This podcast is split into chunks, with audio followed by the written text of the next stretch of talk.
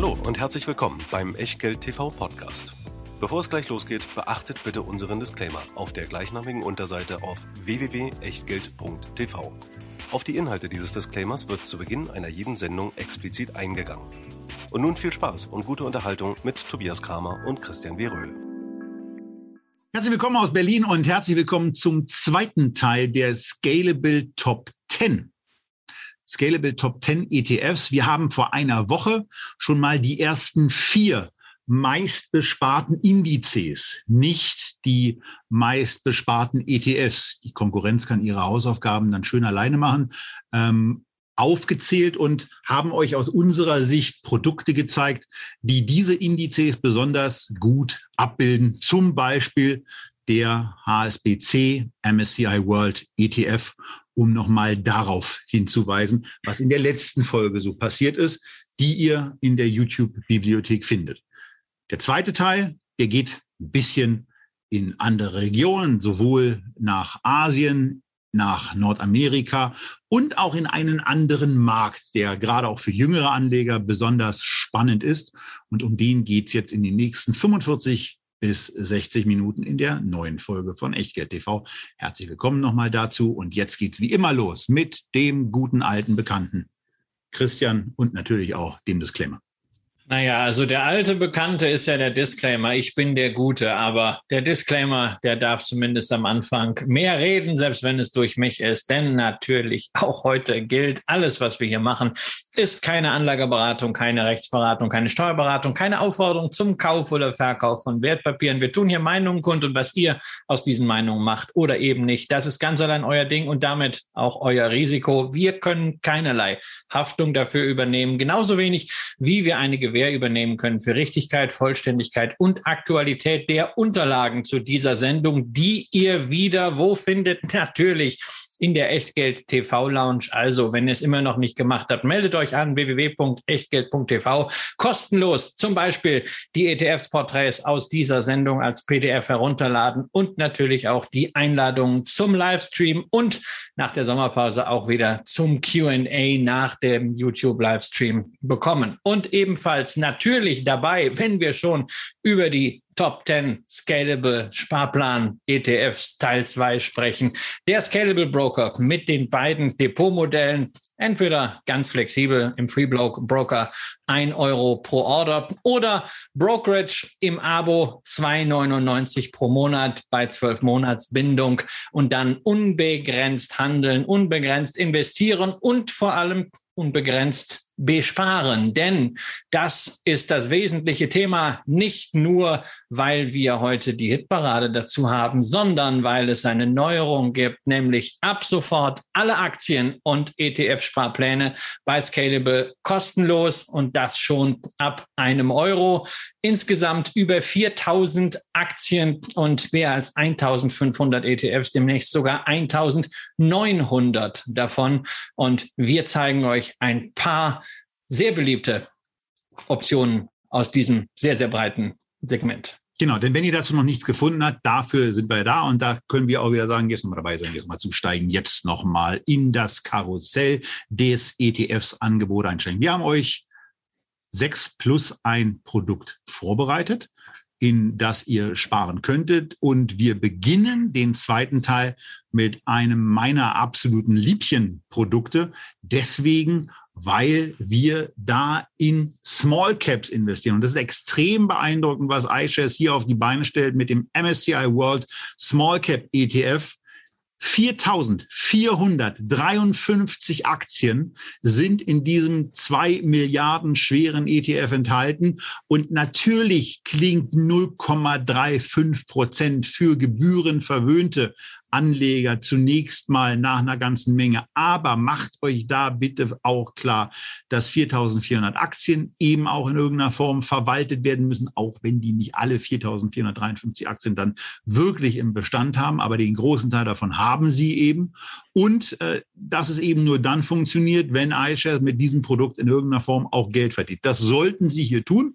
Äh, zwei Milliarden ist ja schon mal eine ganze Menge, aber aufgrund auch der, der sehr, sehr breiten Aufstellung von, von Werten ist man hier eben auch so unterwegs, dass man an der Gebührenschraube ein bisschen stärker drehen muss. Deswegen 0,35 Prozent. Aber man wird satt entschädigt, denn beim Chart könnt ihr etwas sehen, was wir äh, ja so ohne weiteres in der Regel nicht sehen. Wir haben hier einen Index, der aus sehr, sehr vielen kleinen Unternehmen besteht, wo Industrie im Vergleich zum MSCI World acht Prozent höher gewichtet ist, wo Technologie, IT zehn Prozent niedriger gewichtet ist als beim MSCI World. Und die kleinen Small Caps schaffen es im Vergleich zum Jahr 2008 trotzdem 275 Prozent Performance zu machen und nicht nur 223,1, die wir beim MSCI World sehen, sondern sie schaffen es eben auch mit einer nahezu gleichartigen Volatilität stärker zu wachsen und ähm, mit einer breiten Aufstellung mit Unternehmen, die man zum ganz großen Teil noch gar nicht gehört hat, denn Integris, Billcom, Nuance, Quanta Services und Repligen, da weiß ich nicht mal, ob ich es richtig ausgesprochen habe, die mit 0,2 Prozent gewichtet sind, die kenne ich persönlich nicht. Und trotzdem haben es diese und die äh, 4448 anderen Unternehmen, die da immer noch mit dabei sind, trotzdem geschafft, hier eine tolle Outperformance zu generieren, ähm, was das alte äh, Mantra von James O'Shaughnessy, dass langfristig Small Caps eben mit und Large Caps outperformen, untermauert und zwar sehr schön untermauert. Ja, das ist ja nicht nur O'Shaughnessy, das ist ja inzwischen also wissenschaftlich auch vielfach äh, ähm, als nachvollziehbarer Faktor belegt, nämlich äh, dieser sogenannte Size Factor, Small Cap Prämie, Liquidity Prämie oder wie immer man das auch nennt wissenschaftlich. Äh, da gibt's unterschiedliche Ausdrücke für, aber am Ende die Aktien kleinerer Unternehmen haben besonderes Potenzial. Natürlich, sie können einerseits äh, stärker wachsen, andererseits gibt's eben eine Prämie dafür, dass die Liquidität in diesen Märkten Märkten äh, häufig deutlich äh, eingeschränkt ist. Und dafür wird man belohnt, wenn man sich das äh, zutraut. Und das kann man mit diesem ETF en bloc machen. Ähm, was hier extrem wichtig ist äh, bei diesem ETF, du hast das ein bisschen schon anklingen lassen, immer mit dem Vergleich zum MSCI World, ist wirklich komplementär zum MSCI World. Denn der MSCI World, haben wir in der ersten Sendung äh, ausführlich erläutert, ähm, hat Large Caps und Mid Caps. Das heißt, das, was wir hier drin haben, diese 4.453 Aktien im Index beziehungsweise im Fonds 3.428 dann als Stichprobe, das reicht, um die Wertentwicklung abzubilden bei diesen Größenordnungen.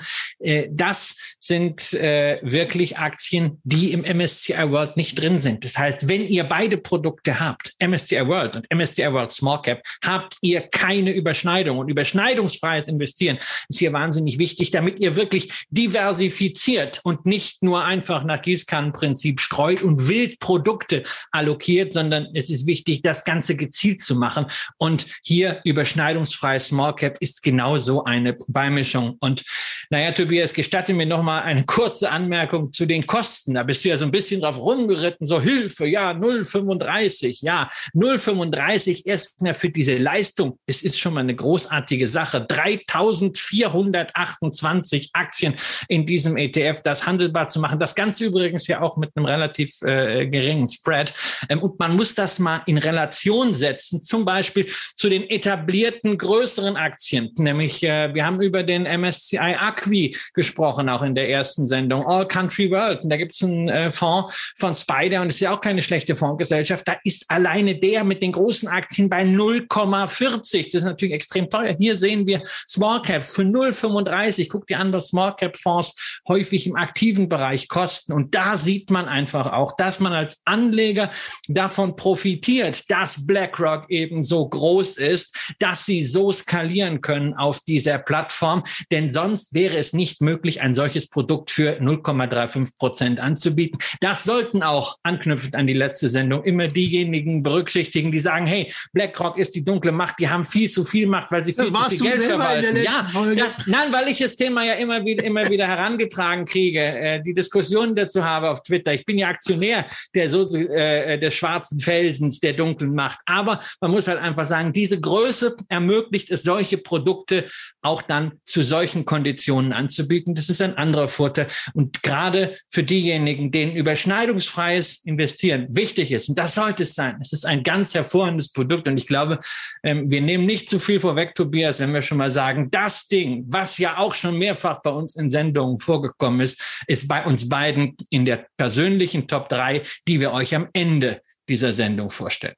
So sieht's aus. Und wir freuen uns übrigens auch darauf, wenn ihr jetzt beim zweiten Teil seid und euch vielleicht schon die gesamten Unterlagen heruntergeladen habt und uns jetzt noch zuhört, was wir eigentlich zu den einzelnen ETFs so erzählen, wenn ihr in den Kommentaren auch eure Top 3 ETFs einfach mal reinschreibt. Und es dürfen auch gerne welche sein, die in dieser Sendung gar nicht stattgefunden haben. Und wenn sie nicht stattgefunden hat, haben, vielleicht schreibt er noch eine kurze Begründung dazu, dann wird es auch für andere besser verständlich, insbesondere wenn eine WKN mit dabei steht. Also von daher ähm, nutzt gerne die Möglichkeit, hier auch mit anderen Anlegern zu diskutieren und eure Ideen mit einzubringen, denn äh, die habt ihr ja und äh, die sind mitunter auch sehr spannend und sehr, sehr gut. So, also von daher, von diesem absoluten Top-Produkt kommen wir jetzt zu zwei ETFs, die sich auf Märkte beziehen, die in den letzten 10, 15 Jahren richtig enttäuschend gelaufen sind. Äh, wir sind bei den Emerging Markets angekommen und da seht ihr schon beim ersten Bild der iShares MSCI Emerging Markets. Das ist die blaue Linie, die naja, äh, man kann nicht mal sagen, läuft hinterher, weil auch am Ende dieser dieses, dieses, dieses Chart seht ihr, dass der MSCI World neue Höhen erklimmt und der MSCI Emerging Markets so ein bisschen hin und her wedelt und dann den Kopf zum Ende und zur Sendung hin eben eher senkt. Und ähm, wir hatten das schon bei dem Part, wo wir über die All, über den All Country gesprochen haben, angesprochen, dass der MSCI, äh, dass die, dass die Emerging Markets dafür verantwortlich sind, dass es diese Underperformance vom All Country gibt. Und äh, hier sieht man es nochmal ein wenig deutlicher. Ja, das äh, ist natürlich sehr, sehr enttäuschend gewesen. Man darf nicht vergessen, für einen wirklichen Langfristanleger, also in der Zeit 2003 bis 2007 hat man mit Emerging Markets richtig viel Spaß gehabt. Auch in der Erholung nach der Finanzkrise lief es zunächst sehr, sehr gut. Aber so 2011 bis 2016 haben wir dann doch schon eine sehr, sehr starke Underperformance gehabt. Dann hat man so irgendwie Schritt halten können. Ähm, Emerging Markets mit den etablierten Volkswirtschaften, aber ohne dass man die alte Lücke geschlossen hat hat. Ja, und zum Schluss jetzt, äh, du hast das erwähnt, in den letzten Monaten ähm, hängen die Emerging Markets wieder mal durch. Und das ist natürlich insbesondere äh, dem wichtigsten Schwellenland äh, zu äh, verdanken, in Anführungszeichen, nämlich China. Wir haben ja hier in der Sendung öfter darüber gesprochen, die Maßnahmen, die dort von der Regierung äh, inzwischen ergriffen werden, um, naja, sagen wir, den Kapitalismus ein bisschen nachzujustieren und die Macht einzelner Unternehmen und auch Sektoren zu beschneiden.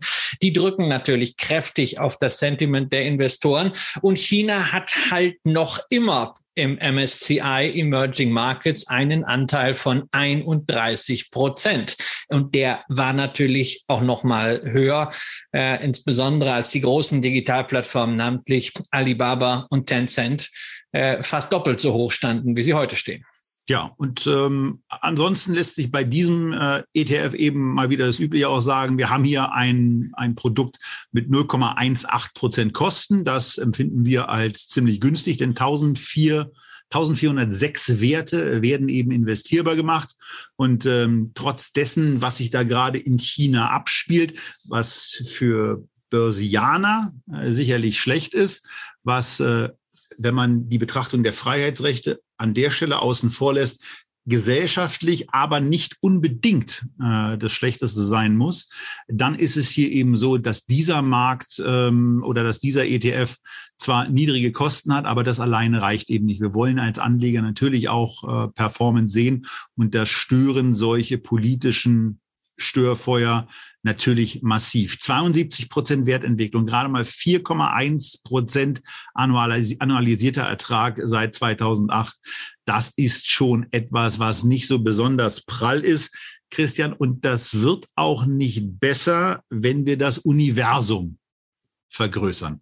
Nee, das wird auch nicht besser, wenn wir das Universum vergrößern. Auch ähnlich äh, ähm, wie beim MSCI World ist natürlich beim MSCI Emerging Market, wenn nichts dahinter steht, sind einfach nur Large und Mid Caps drin, also große und mittelgroße Werte. Es sind keine Small Caps drin. Small Caps kann man separat kaufen. Es gibt aber auch was mit Large, Mid und Small. Da muss man dann auf ein Kürzel achten, nämlich IMI, Investable Market Index, also das, was investierbar ist, damit man das nochmal in den Größenordnungen so ein bisschen hinkriegt. Also die klassischen Large Mid-Cap Indizes der MSCI-Familie, die wollen so um die 85 Prozent Börsenwerte abdecken.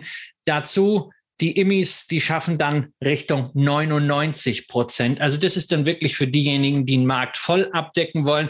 Aber auch da bleibt es natürlich dabei. Kapitalisierungsgewichteter Index. Ähm, die Werte, die dazukommen, sind recht klein. Insofern die Abweichung kann natürlich nicht sehr groß sein, auch bei den einzelnen Gewichtungen. Ähm, wenn jemand sagt, hey, ich möchte Emerging Markets komplett abdecken, dann nimmt man natürlich den IMI. Da ist eben alles drin. Die kleinen Werte sind zuletzt ein bisschen besser gelaufen. Deswegen hat man da auf Jahressicht so immerhin zwei Prozentpunkte Outperformance die letzten zwölf Monate. Ähm, das kann auch weiter sein, es macht natürlich Sinn. Wir haben ja auch positiv eben schon über Small Cap und den Small Cap Faktor an sich gesprochen. Und der Vorteil ist auch dafür, dass man IMI hat und nicht nur äh, Large und Mid Caps muss man nicht mehr zahlen, sondern auch IMI gibt es für 0,18 Prozent. Übrigens für den, der es will, dann auch wieder in der ESG-Variante. Allerdings, Tobias, worauf wir nochmal eingehen sollten, ist, ja. ähm, wie sich die Emerging Markets insgesamt verändert haben. Denn diese Indizes, die sind ja nicht erst seit heute am Markt. Und in Emerging Markets konnte man schon äh, vor 15 Jahren investieren. Und ich habe mir mal die Gewichtung angeguckt im MSCI Emerging Markets äh, anno 2006. Und äh, das ist halt wirklich interessant, was dort passiert ist. Denn äh, da sieht man auch die brutale Verschiebung, die Emerging Markets, die Schwellenländer durchgemacht haben an den Kapitalmärkten. Denn das Gewicht Chinas, was heute bei 31 Prozent liegt, lag vor 15 Jahren nur bei 12 Prozent, hat sich also verzweieinhalbfacht. Taiwan und Südkorea 15, 13 Prozent, das ist ungefähr gleich geblieben. Indien hat sich im Gewicht mehr als verdoppelt in den letzten 15 Jahren. Dann ist natürlich die Frage, was ist denn dafür weggefallen? Und zwar eine ganze Reihe. Brasilien war 2006 bei 10,7 Prozent Gewichtung, jetzt nur noch 5. Russland hatte 10,7 Prozent, jetzt nur noch 3,8. Mexiko hatte 6,4 Prozent, jetzt 1,9. Und Südafrika war mal bei 8,5 Prozent, jetzt nur noch trotz Naspers, Tencent 3,1 Prozent. Das heißt, wir sehen bei den Emerging Markets einen unglaublichen Schwung raus aus Lateinamerika, raus auch aus den quasi europäischen Emerging Markets wie Osteuropa, wie Russland, alles auf China, alles auf Indien, alles auf Asien. Und mit einem solchen Produkt, MSCI Emerging Market, ist man natürlich daran automatisch beteiligt, denn der wird natürlich immer gemäß Börsenwerten aktualisiert, zeigt aber auch, wie sehr doch dieser ganze Emerging Market Sektor dasselbe durchmacht, was wir in den etablierten Aktienmärkten sehen, eine immer stärkere Fokussierung auf wenige große Märkte. Sieht man auch an den Schwergewichten unter den Ländern. Die Top 5 Länder hatten vor zehn Jahren 56 Prozent, heute 75 Prozent. Es wird also alles immer mehr verengt, was natürlich unter Diversifikationsgesichtspunkten nicht so dolle ist. Das war vor 10, 15 Jahren ein viel stärkeres Argument für Emerging Markets, als es heute ist. Deshalb Frage an dich, Tobias. Braucht man die Emerging Markets überhaupt im Portfolio? Und wenn ja, in welcher Gewichtung? Ja, aus meiner Sicht braucht man sie. Ähm, man braucht sie allerdings nicht in der Form, wie wir sie beide hier vorgestellt haben. Wir, wir sind bei dieser Sendung eben schon voll mit Alternativprodukten. Aber wenn ihr bei YouTube in unserem Kanal oder auch bei uns auf der Homepage auf www.echtgeld.tv bei den Wertpapieren mal ein bisschen nachschlagt und da beispielsweise nach Emerging Markets Asia oder nur mal nach Asia sucht, dann findet ihr da genau dieses Produkt, wo es um Emerging Markets, die eben nur im asiatischen Raum sind, ähm, äh, ein Produkt findet. Und äh, das wäre das und das wäre der äh, ETF, den ich bei einem solchen Investment in Asien vorziehen würde. Wie gesagt, wir haben ihn hier nicht mit reingebracht, weil wir jetzt die Sendung nicht weiter ausklamüsern wollten und weil wir ihn schon verschiedentlich auch besprochen haben. Aber ansonsten, ähm, ja, bin ich schon der Meinung, dass dann das in ein ETF-Portfolio mit aufnehmen sollte. Ja, also die Meinung hat der Kollege Kramer exklusiv. Ich persönlich finde den Emerging Markets IMI die bessere Alternative, denn das also ich glaube natürlich an Asien, alles fein, aber warum soll nicht das, was wir in den vergangenen 15 Jahren gesehen haben, dieser Bedeutungsverlust äh, Lateinamerikas, warum soll sich das nicht aus irgendwelchen Gründen äh, auch wieder ändern? Ähm, da bin ich breit aufgestellt mit einem Emerging Markets IMI, der ist jetzt auch nicht mehr so klumpig, nachdem die China-Werte etwas zurückgekommen sind, auf Einzelwertebasis, auf Länderbasis natürlich noch. Also für mich wäre das äh, äh nach wie vor im Emerging Markets Bereich, gerade bei ETFs, das Top-Produkt, das ich an der einen oder anderen Stelle äh, in Asien sehr gerne mit aktiv gemanagten Fonds agiere, habe ich ja hier auch schon in der Sendung äh, erzählt. Und wir haben euch ja auch unter anderem den Asia äh, Smaller Companies von Templeton sowie den Fidelity Asia Pacific Opportunities gezeigt. Die könnt ihr auch beide bei Scalable ähm, handeln. Wenn ihr nochmal im Archiv schaut, dann könnt ihr diese Berichte dort finden, an denen sich eigentlich nichts geändert hat. Aber als Gesamtlösung, wenn ich es im ETF-Portfolio habe, wenn ich nicht bewusst sage, nein, ich will da nicht investieren, weil es mir regulatorisch alles zu kritisch ist, wofür man gute Argumente finden kann, wenn man sagt, ich bin doch sowieso mit den etablierten Märkten genügend abhängig vom Wohl und Wehe und der Entwicklung der Schwellenländer, kann man das auch machen. Aber wer Emerging Markets will, ist für mich mit diesem IMI Emerging Markets 0,18 Prozent ganz hervorragend bedient. Da sei natürlich noch mal eine kleine Gegenrede auch erlaubt, denn äh, von mir ist dieser Asien-Eindruck eben äh, nicht nur durch das ganze Wachstum gespeist und auch nicht durch die bessere Performance, sondern insbesondere auch durch persönliche Reiseerlebnisse. Wo habe ich die beeindruckenderen Eindrücke? In welchen Ländern nehme ich, nehme ich mehr Dynamik, mehr Motivation, ähm, auch mehr Mut?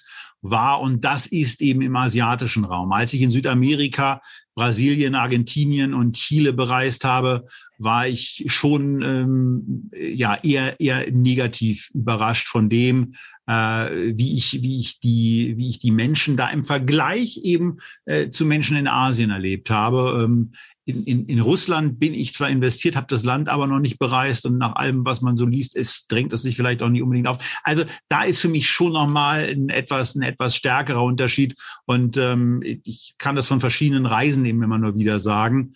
Ähm, mich hat extrem beeindruckt, welches, äh, welches Gewusel, welcher Aufstiegswille, welcher ähm, Wohlstandshunger in Asien eben da ist und ähm, den habe ich nirgendwo anders in der Welt so erlebt und deswegen geht mein Fokus eben eher in den asiatischen Raum bei einem Emerging Markets Investment.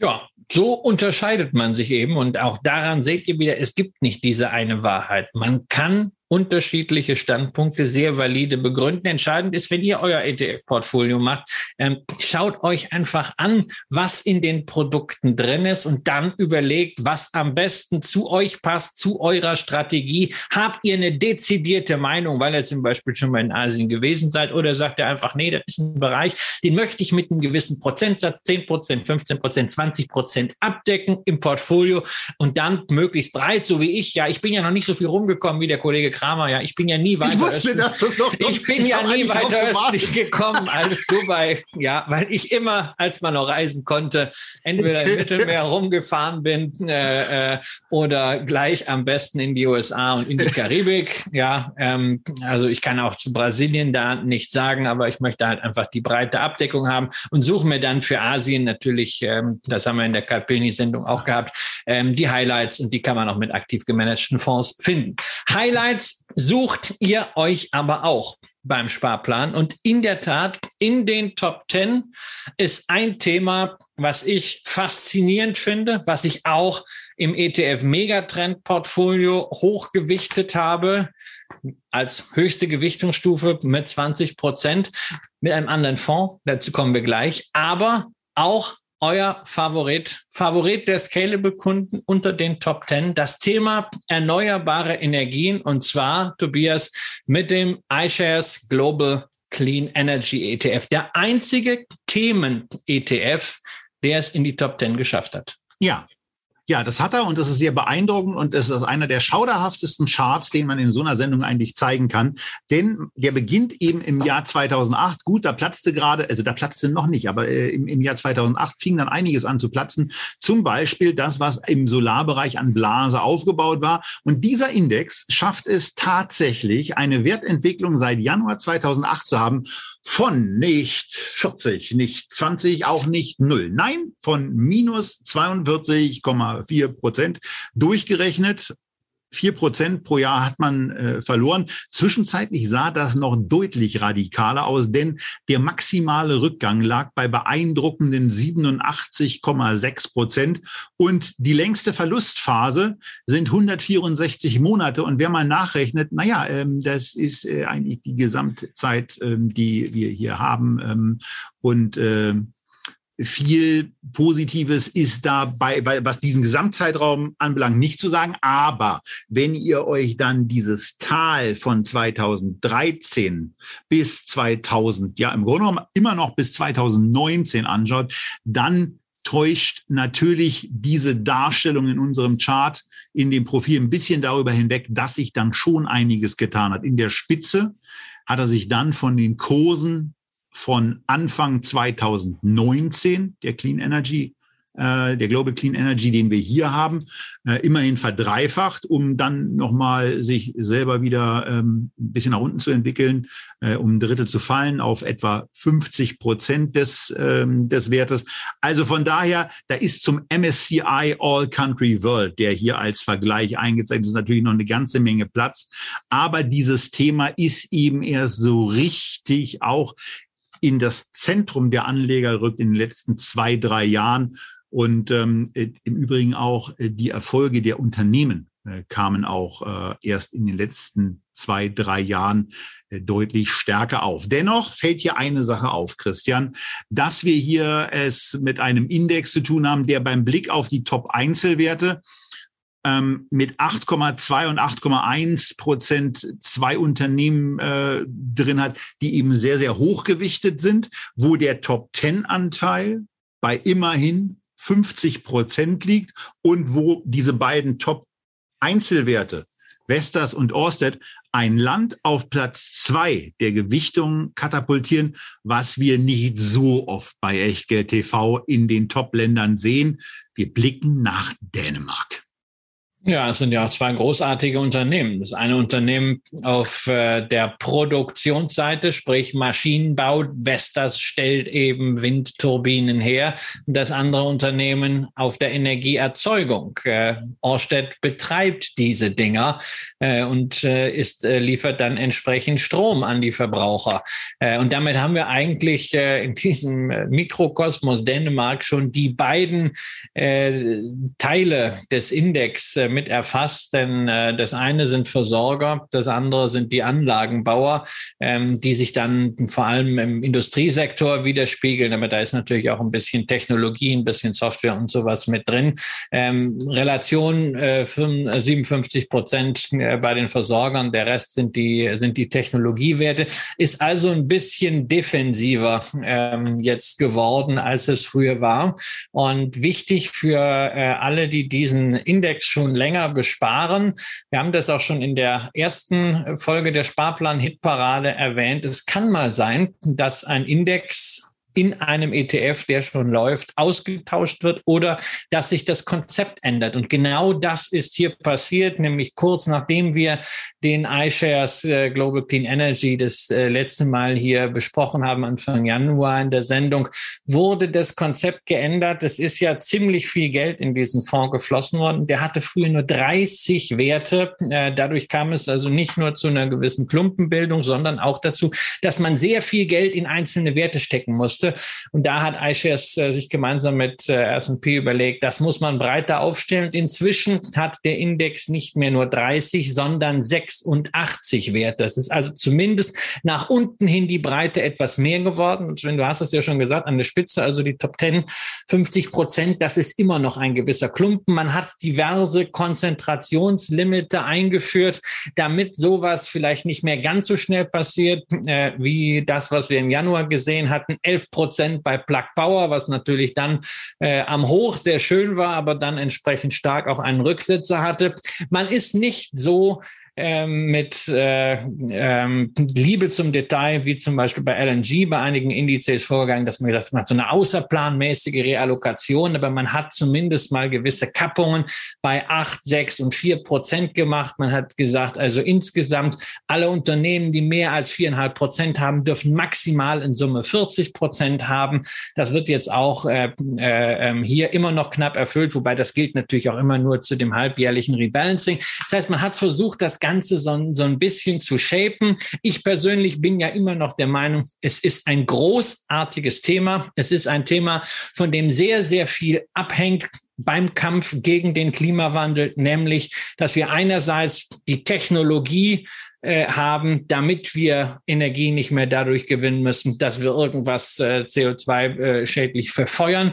Und andererseits, dass wir die Technologie und den Willen haben, das Ganze auch zu nutzen, ähm, weiter mit Speicherlösungen, mit Netzlösungen, so dass es dann auch wirklich in die Lage kommt, äh, dass es Energie liefern kann und nicht nur für die grüne Galerie ist. Und da ist eine Menge zu tun. Deswegen glaube ich, dass nach wie vor sehr viel Geld in den nächsten Jahren da in den Markt fließen wird. Ich halte es für ein super spannendes Thema, bin allerdings wegen dieser Klumpen der Meinung, es ist nicht unbedingt der beste Index. Ja, und da kommt noch was dazu, denn jetzt holen wir mal den kleinen Motzknüppel raus und äh, wir sind ja bei einem, bei einem iShares-Produkt und haben in dieser Sendung äh, ja auch schon gesagt, dass es beeindruckende Leistungen gibt, sehr, sehr günstig äh, geführte Indizes mit 4000 Unternehmen drin ähm, und dann für 0,35 Prozent im, im, im Small Cap Bereich das Ganze zu machen.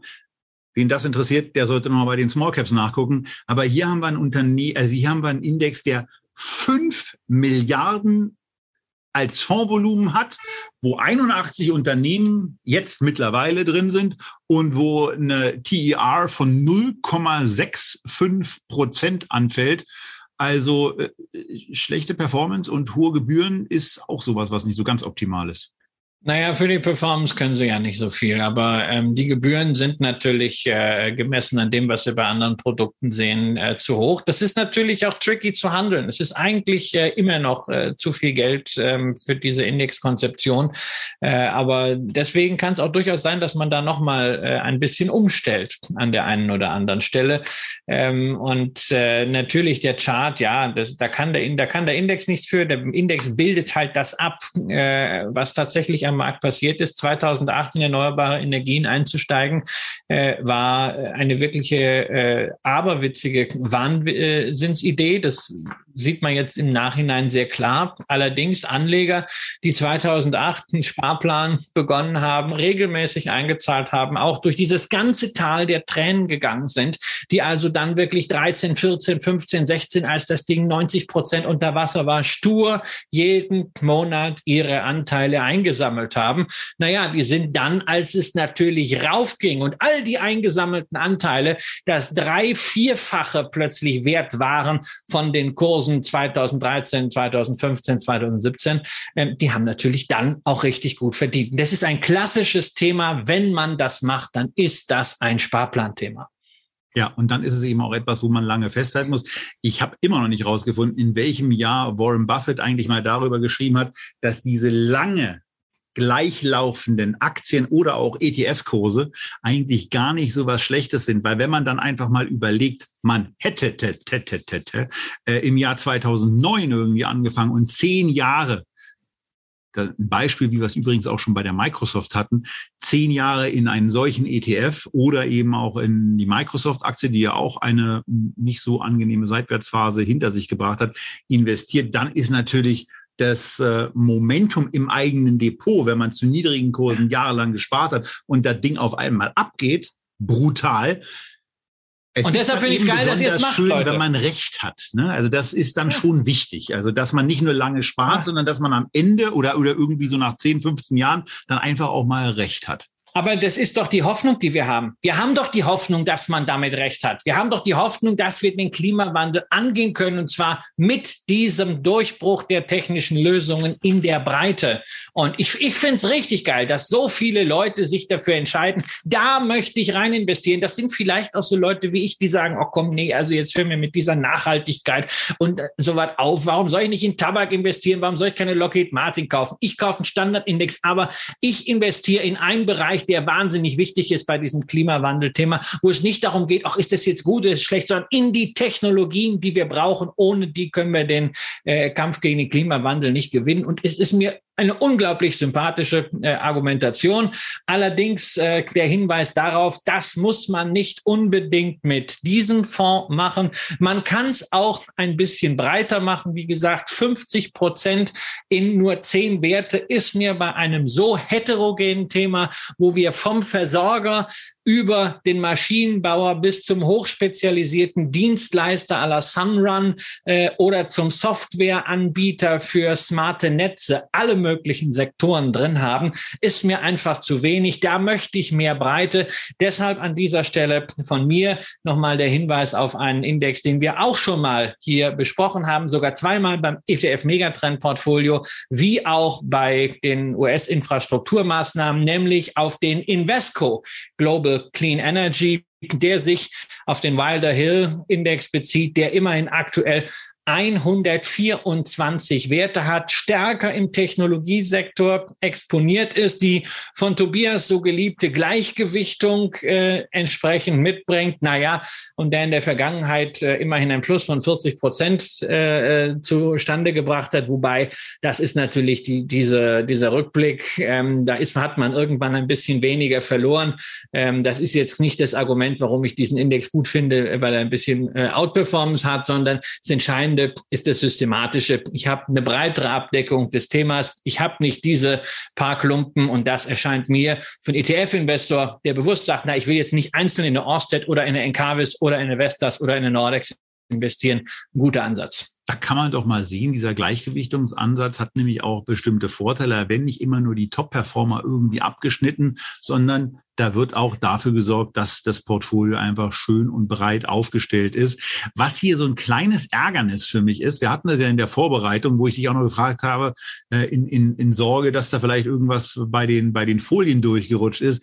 Warum heißen die denn beide Global Clean Energy? Der, der Impuls ist da zunächst mal zu sagen, dass das ein von wem auch immer berechneter Global Clean Energy Index ist und äh, dann sieht man eben einmal den Invesco und dann sieht man zum anderen den iShares, dann sieht man da Kosten und wundert sich so ein bisschen über diese stark differierende Performance und Wertentwicklung. Und eigentlich sind es ja, ähm, also allein schon wegen dieser Gewichtungsgeschichte, aber auch wegen der anderen ja. äh, Sachen, die ja immerhin äh, 50 Prozent mehr enthaltene Aktien auch bedeuten, äh, deutliche Unterschiede bei dem, was hier an Ausrechnung ist. Warum hat man den nicht anders benannt? Naja, du hast natürlich, also bei iShares ist es logisch, das Ding heißt S&P Global Clean Energy Index. Ja, folglich haben sie ihren äh, Fonds S&P äh, äh iShares Global. Ja, und ähm, naja, bei, bei Invesco darf man nicht vergessen, der Index heißt Wilder Hill New Energy Innovation Index. Puh, das ist erstens verdammt lang. Zweitens, who the fuck is Wilder Hill? Kann Aber man sich New fragen. Energy ist doch S ja, bei S&P ist ein riesen Brand. Ja, und Wilder Hill sind halt wirklich mal zwei Personen gewesen, von denen ja, einer noch übrig ist und der macht das Ganze. Das hat einfach nicht so die Strahlwirkung, ist zu lang. Da hat man halt einfach so einen Kunstnamen drauf gemacht. Warum man nicht New Energy genommen hat, naja, gut. Wir sehen die Kollegen von Invesco ja demnächst genau. mal wieder und können derlei Branding müssen wir mal nachfragen. mit ihnen erörtern. Da müssen wir mal nachfragen, denn Ändert nichts New, daran, der New Energy könnte er heißen. Der Fonds ist gut, aber ja. wichtig auch hier, man braucht hier einen langen Atem. Und wenn ihr das macht, dann genauso, wie wir es in der Rückschau gesehen haben, wir könnten genau in der gleichen Situation sein, dass zwar viel Geld da reinfließt, aber natürlich auch viel schief geht. Es wird viel versucht, dass wir ein langes Tal haben, aber irgendwann, und das ist die Hoffnung, soll es funktionieren. Und dann, wenn ihr regelmäßig immer und immer wieder ganz stupide einen kleinen Teil von eurem Sparplan da investiert habt, gehört ihr zu den Gewinnern. Genau. Und äh, die wichtig halt den kleinen Teil. Das ist nicht so, man sagt, hey, ich pack meine ganze Sparkohle da rein. Nein, das ist das, wenn du sagst, hey, ich habe das Fundament gelegt, ich habe den äh, äh, den äh, den ersten Stock gemacht, ich habe ein Dach drauf, ja, und jetzt möchte ich noch einen Partykeller haben. Dann ja. ist das richtig. Und vielleicht auch für diejenigen, die in den iShares Global Clean Energy sparen im Moment, da mal für sich auch zu prüfen, diese Alternative, die wir jetzt zum zweiten oder dritten, ich glaube zum dritten Mal sogar vorstellen, äh, den Invesco Global Clean Energy, sich da mal anzugucken, vielleicht mal ein bisschen auf beide Websites zu gehen, sich darüber zu informieren. Wir haben schon sehr, sehr oft die Vorzüge der iShares Website äh, genannt, äh, aber auch Invesco stellt gute Materialien zur Verfügung und dann einfach mal zu gucken, welcher passt euch denn besser? Die sind beide ähm, auch äh, in dem, in dem Premium-Bereich, was euch dann zumindest mal bei irgendeinem Verkauf auch weiterhilft. Die sind auch bei Einzelinvestments für euch beide äh, kostenfrei verfügbar. Aber ähm, wir haben hier eben das äh, bessere, aus unserer Sicht bessere Indexkonzept und von daher vielleicht mal überprüfen, schichtet man beim Sparplan müsst ja gar nicht die anderen Positionen verkaufen, aber zumindest mal den Sparauftrag vielleicht auf das andere Produkt umschichten. Aber Ganz da kommt noch wichtig. eine Wortmeldung von Herrn Rüth. Nein, das war das, das war das Thema, was mir extrem wichtig ist. Das gilt für alles. Wenn ihr hier Anregungen bekommt, könnte ich da was umschichten? Dann könnt ihr zunächst mal damit anfangen, den Sparplan, sprich die neuen Einzahlungen umzuschichten. Genau vielleicht auch einfach zu readjustieren, bevor man Positionen, die dann am besten auch noch im Gewinn liegen, vielleicht sogar weit jenseits dieser kümmerlichen, unverschämten, nie an die Inflation angepassten Freibeträge, bevor man sowas macht, verkauft. Also da überlegt man x-mal nach, nur weil es irgendwo ein bisschen besseren Fonds gibt. Nee, nee, aber einfach das Portfolio sukzessive etwas anders aufstellen, indem man einfach den Sparplan umgeht. Nur nicht einfach so verkaufen, weil jetzt zahlt Steuern, jetzt zahlt zwar bei Scalable keine Gebühren dann, wenn ihr im äh, äh, Prime Broker seid. Aber natürlich, der ETF-Anbieter im Handel und so gibt es natürlich dann auch ein Spread. Und warum wollt ihr denn einfach euer Vermögen da so ein bisschen entwerten? Also es ist ja jetzt nicht so, dass die Fonds, dass der iShares rotze schlecht ist. Ihr könnt es ja weiterlaufen lassen. Aber für das Neue mal überlegen, vielleicht den Invesco zu nehmen. So, jetzt haben wir das Thema Energie hinter uns. Jetzt haben wir das Thema Emerging Markets hinter uns. Und jetzt ist es doch eben auch an der Zeit, sich zwei sehr, sehr wichtige Indizes anzugucken, wo ich versprochen auch nicht über das Länderrisiko mecker, denn äh, das ist quasi Teil der Verpackung. Wir gehen volle Kanne nach Nordamerika. Wir sind angekommen beim S&P 500. Wir haben hier den Invesco ETF ausgewählt. 0,05 Prozent pro Jahr an Total Expense Ratio. Eine sehr, sehr geringe Geld- und Briefspanne. Natürlich 500 enthalten Unternehmen, 29 Prozent davon sind die Top 10. Da sind natürlich äh, die Aktien, die wir, die aus Amerika kommen und bei Funk Batman schon mit dabei waren, auch mit dabei. Da ist auch eine JP Morgan und eine Johnson Johnson mit dabei.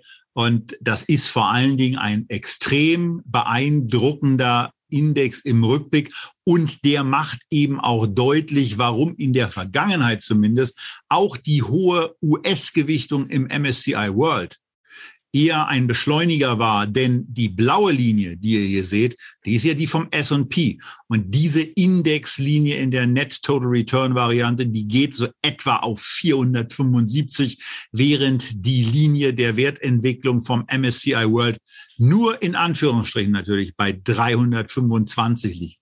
Das ist also kräftig und damit zeigt sich die Überlegenheit seit Anfang 2008 der des amerikanischen Aktienmarktes, aber auch die, äh, die Daten hat man ja dann auch und auch die, dieses Bruttosozialprodukt und so weiter hat sich dort besser entwickelt. Auch die gesamtwirtschaftliche Situation in den USA, die sich besser entwickelt hat als zum Beispiel auch in Europa.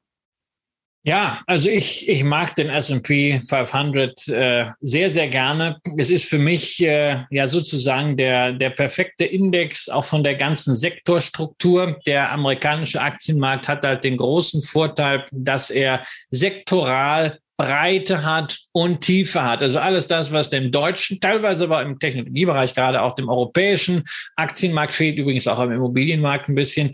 Ähm, das bietet äh, der amerikanische Aktienmarkt mit 500 Unternehmen kapitalisierungsgewichtet, hat der äh, S&P 500 da einfach einen, einen perfekten Querschnitt.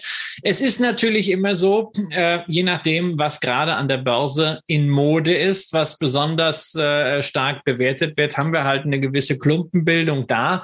Ähm, die ist natürlich momentan sehr, sehr stark im Bereich IT. Wir haben 27 Prozent IT. Und ich will nur noch mal darauf hinweisen, jetzt sag bitte nicht, na ja, das ist ja logisch, weil da sind ja Apple, Microsoft, Amazon, Facebook und Alphabet schon dabei. Nee, nee, nee, so einfach ist das nicht. In den 27 Prozent IT, da stecken tatsächlich die Apple und die Microsoft-Anteile drin, aber die Aktien von Alphabet und Facebook sind nicht IT, die sind zwar Tech, aber die werden als Sektor einklassifiziert im Kommunikationsbereich. Und Amazon ist auch nicht IT, sondern obwohl AWS das große Geld verdient, sondern Amazon ist als Handelsfirma zyklischer Konsum, bläst also das auf. Insofern, ähm, der Anteil von Tech-Firmen ist implizit noch viel, viel höher. Allerdings muss man auch fragen, na ja, wer keine Tech-Firma ist, egal ob du eine Industriefirma bist, egal ob du eine Immobilienfirma bist, ob du äh, ein Lebensmittelhändler bist oder ein Lebensmittelerzeuger, wenn du dich gegen Technologie weigerst, wenn du es nicht einsetzt, wenn du nicht die Digitalisierung mitnimmst, dann wirst du sowieso überholt. Insofern wird früher oder später sowieso jede Firma eine Tech-Firma sein. Und dann einfach zu sagen, oh, da ist mir zu viel Technologie, das ist mir ein bisschen zu kurz gesprungen. Ja, und äh, wen das Thema Technologie jetzt äh, besonders stören sollte, der ist bei unserem letzten ETF, den wir heute besprochen, dann äh, ganz schlecht äh, aufgehoben. Der könnte jetzt eigentlich auch abschalten. Wir würden dann an der Stelle schon mal Tschüss sagen, hoffen aber natürlich, dass ihr da bleibt. Nee. nee. Nee, Kollege Kramer. Jetzt will er nämlich wieder zum Nasdaq kommen und will wieder sagen, ja, das ist der Technologieindex. Ja, wie gesagt, Technologie ist alles und was, warum heißt der Nasdaq Technologieindex? Weil es zunächst die erste Börse war, an der wirklich Technologie für die Quotierung eingesetzt wurde. Ja, der Nasdaq heißt ja nichts anderes als National Association of Security Dealers äh, Automated Quotation. Das ist das, das System, also diese automatische Quotierung. Deswegen, wegen der Plattform, ist es eine Technologiebörse. Im Nasdaq 100 sind aber nicht nur klassische IT-Firmen drin. Die haben nur, nur in Anführungszeichen 50 Prozent. Es sind Kommt eben auch Kommunika Kommunikationsfirmen drin. Es sind natürlich auch Biotech- und Pharmafirmen drin und es sind sogar auch äh, Lebensmittelhersteller drin, nämlich zum Beispiel eine Pepsi. Das Einzige, was nicht drin ist, ist Finanzen. Die sind kategorisch ausgeschlossen. Ja, ähm, Nichtsdestotrotz ist es doch so, äh, dass wir hier den, den IT-Sektor, den wir ja schon beim S&P auch ähm, entsprechend besprochen hatten, äh, hier mit drin haben. Denn äh, IT ist ja auch Kommunikation, IT ist partiell dann eben oder Technologie ist eben auch partiell zyklischer Konsum. Und im Grunde genommen, also bei, bei Gesundheit wird es hier nicht so sein. Aber Christian, wir hatten ja im Zuge von, von BioNTech auch schon über quasi die technologische Plattform äh, gesprochen, die mRNA ähm, anbelangt. Also vielleicht steht gerade auch der Gesundheitssektor hier noch vor einem Boom bei der Gewichtung äh, durch andere Unternehmen, die an diesem Nasdaq, an diesem äh, Quotierungssystem auch notiert sind und äh, die dann durch Wertentwicklung irgendwann auch A in den Nasdaq 100 kommen und B eben auch äh, irgendwann in die, äh, die Gewichtung anfangen werden, nach oben zu schrauben. Also von daher ähm, ist, äh, äh, bleibt die Technologiebezeichnung schon trotz des äh, lautstark vorgebrachten Nee äh, natürlich bestehen.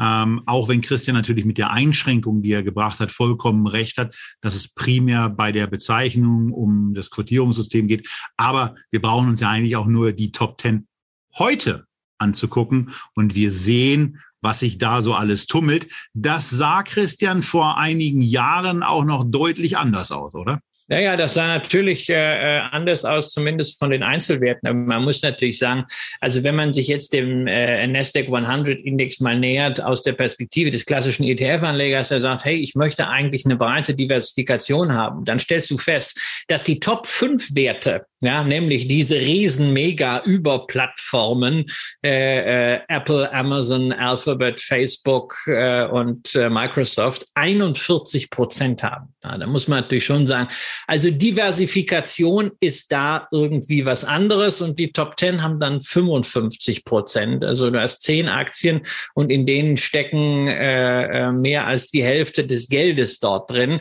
Ähm, da kann ich natürlich verstehen, wenn der eine oder andere sagt, nee, also ist kein Index mehr, das ist einfach eine, eine Klumpengeschichte äh, und das brauche ich nicht. Allerdings ähm, mal ein kleiner Blick in die Historie.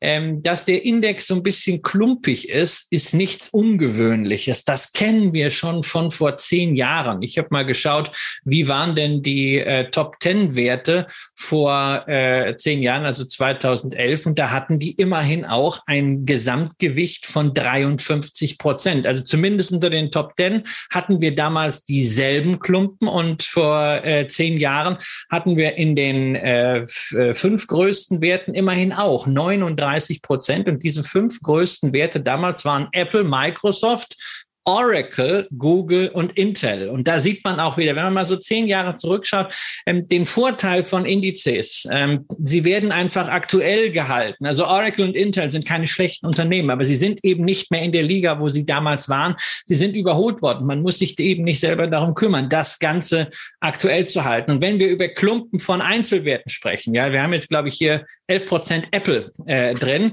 dann verweise ich mal auf den August 2012, musste ich auch heute erst äh, nachschauen im großartigen, kostenfrei verfügbaren Archiv äh, von iShares, wo man die historischen Gewichtungen äh, der ETFs nachsehen kann. Und da gab es ja auch schon 2012 einen Nasdaq 100 ETF. Und da habe ich tatsächlich festgestellt, im August 2012 war Apple im Nasdaq 100 mit 19,6 Prozent gewichtet. Also fast ein Fünftel in Apple. Insofern, wer sagt, hm, also mir ist der Nasdaq 100 viel zu klumpig. Kann ich absolut verstehen auf Basis der Einzelnen, aber es ist nichts Neues in diesem Index. Ansonsten ist es aber trotzdem der Tenbagger dieser Sendung. 920 Prozent Performance seit Januar 2008. 18,5 Prozent annualisierte Performance. Natürlich gab es an diversen Stellen vors Knie, manchmal ein bisschen langsamer wie in 2008 und 2009 oder mal ein bisschen schneller wie Anfang 2020 aber die Gesamtperformance und auch die Gesamtoutperformance gegen die, gegenüber dem ja auch schon den MSCI World deutlich outperformenden S&P 500 ist eben sehr beeindruckend. Nur noch mal zur Erinnerung, ihr seht hier den, ähm, den Net, den, die Indexentwicklung in der Net Total Return Betrachtung beim Nasdaq bei über 1000 ankommen. Ihr seht beim S&P, äh, beim S&P 500 äh, bei der Kurve etwa die 475, die wir bei der Besprechung des S&P 500 ja schon hatten. Und nur noch mal zur Erinnerung, der MSCI World würde da ungefähr bei 325 rauslaufen. Und das ist schon hochgradig beeindruckend, was A in diesen beiden amerikanischen Indizes äh, gelaufen ist und wie diese Kapitalmarktexpertise und auch Kapitalmarktorientierung, die im amerikanischen Denken eben einfach verankert ist. Das ist kein echter Vergleich zu Europa, weil hier ist es so nicht da. Das ist einfach beeindruckend. Das schlägt sich dann eben in solchen dramatischen Wertentwicklungen nieder, äh, ja, die ja sehr, sehr beeindruckend sind. Wie stehst du jetzt zu diesen beiden US-Barometern, die ja quasi das Ende unserer Hitparade äh, darstellen? Wie stehst du jetzt zu denen im Sparplaneinsatz? Ja, ist schwierig. Ähm, also ich, ich, ich glaube ja dann irgendwann will man nicht, will man nicht eine unendliche Anzahl von Sparplänen haben. Also man kann das Ganze ja steuern, wenn man USA groß haben will, würde ich wahrscheinlich dann doch auf ein, ähm, auf ein MSCI World gehen. Dann hat man das im Grunde genommen auch drin. Ähm, wenn man den, wenn man jetzt beispielsweise den Van Eck hat, den ich in der ersten Sendung ja präferiert habe, dann kann man möglicherweise da auch nochmal ein äh, Nasdaq 100 mit dazu packen. Ähm, aber äh, generell wären wären das für mich keine äh, einzelnen Sparplanprodukte, weil, weil ich dann sage, ich habe so, hätte so drei bis fünf Sparplanpositionen, wenn ich sie noch hätte. Ähm, und die würde ich dann vermutlich aktuell ja sehr einfach möglich mit Einzelwert-Sparplänen ergänzen. Und äh, vor dem Hintergrund äh, kann ich euch auch noch mal äh, mit äh, sehr, sehr großer Zuversicht empfehlen, nochmal in die Top 50 Sendung äh, reinzugucken, wo wir auch das Thema Sparpläne für Aktien thematisiert haben. Und auch Sparpläne in Aktien sind ja jetzt kostenfrei ab einem Euro ähm, bei Scalable möglich. Ich weiß jetzt nicht, was da passiert, wenn die Leute auf einmal 100 Sparpläne mit jeweils 5 Euro im Monat machen. Ähm, ich weiß auch nicht, ehrlicherweise nicht so ganz richtig, wie das dann eigentlich kostentechnisch bei Scalable funktioniert. Ich glaube, wir sollten den Erik Potzuweit mal wieder einladen und da fragen, wie sich sowas überhaupt rechnen kann. Aber ähm, um deine Frage da eben zu beantworten, ist für mich sind es, also ich finde es tolle Indizes, um Gottes Willen, gar keine Frage. Aber ich würde es dann eben äh, lieber anders lösen. Also ich fand, ich fand das äh, sehr wichtig, gerade diese, diese eine Erklärung, die du gemacht hast, äh, den äh, gleichgewichteten Fonds und der, ähm, der ja so, ja, so dieses Grundrauschen mitbringt der Märkte und dazu sagen, also spice it up, mach's ein bisschen pfeffrig und äh, pack ein bisschen Nasdaq dazu. Und das ist ein, ein wunderbares Beispiel dafür, ähm, wie ihr Sparplan-Definitionen angehen lässt. Es gibt auch da kein Dogma. Und auch wenn es der ETF-Papst höchstpersönlich äh, spricht, und es, es ist nicht ex cathedra, sondern ihr müsst euch da damit wohlfühlen und ihr müsst selber herausfinden können, ob es rational ist äh, äh, oder nicht. Und damit, da hilft es immer, äh, ähm, sich auch dafür einen Investment Case äh, zu formulieren.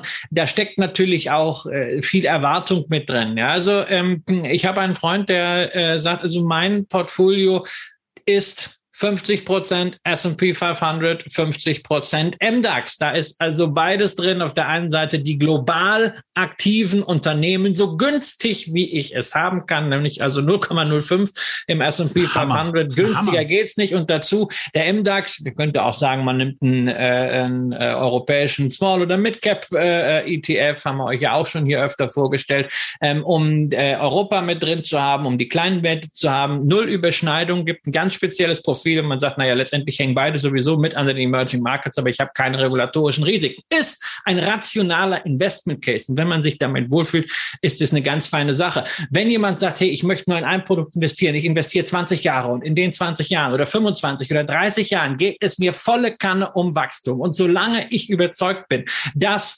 der Handelsplatz, wo Unternehmen, Wachstumsunternehmen aus aller Welt hinwollen, die Nasdaq ist, brauche ich doch nichts anderes. Und ich setze darauf, dass die Nasdaq weiter diese Strahlwirkung hat. Dann kann man auch 100 Prozent in den Nasdaq. Man sollte sich nur dann immer, wie in jedem Fall, auch mit den Risiken vertraut machen, nämlich mit der Klumpenbildung. Aber im Sparplan hat man natürlich den Vorteil, wenn dann so ein Klumpen mal abrauscht, was durch die Fokussierung passieren kann, das nach oben gut gegangen, das wird nach unten natürlich auch mit dem entsprechenden Hebel gehen. Das haben wir 2000 gesehen. Dann kann man weiter Anteile einsammeln. Man muss halt dabei bleiben. Wichtig ist halt nur, guckt auf die Überschneidungen. Wir sehen es leider immer wieder. MSCI World, S&P 500 und Nasdaq 500 äh, und am besten noch irgendein Nasdaq 100 und am besten noch irgendein S&P Information Technology. Das heißt, ja, ich habe ja fünf Fonds.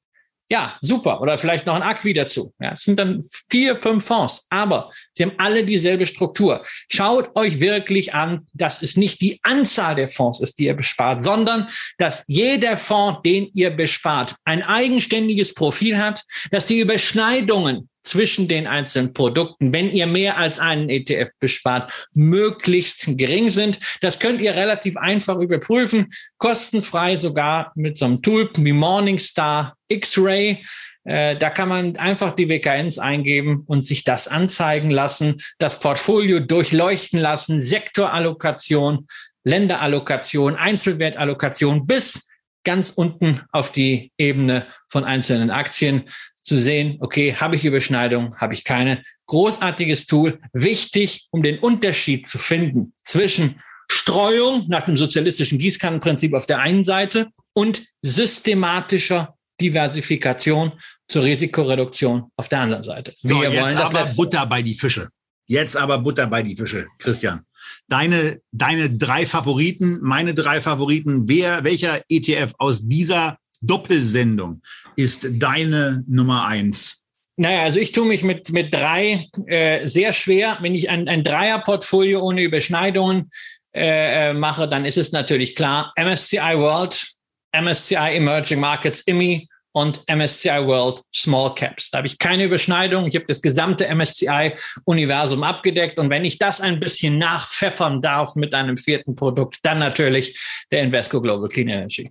Man braucht nicht unbedingt drei, meine drei Lieblingsprodukte aus dieser Sendung, von denen ich dann aber nur zwei in der Tat auch ähm, investieren würde, wären der Van Eck, den wir in der ersten Sendung hatten, und der MSCI, äh, MSCI World Small Caps, der eben genau diese naja, der gleicht die Underperformance des Van X in der Vergangenheit äh, mit einer Outperformance aus, dann ist man im Mittel vielleicht auf der gleichen Ebene unterwegs. Aber mir sind die, mir ist einmal das Indexkonzept beim Van X sympathischer, mir ist auf der anderen Seite, äh, mir sind äh, die, die kleinen Unternehmen eben sehr sympathisch wegen ihrer historisch festgestellten Outperformance.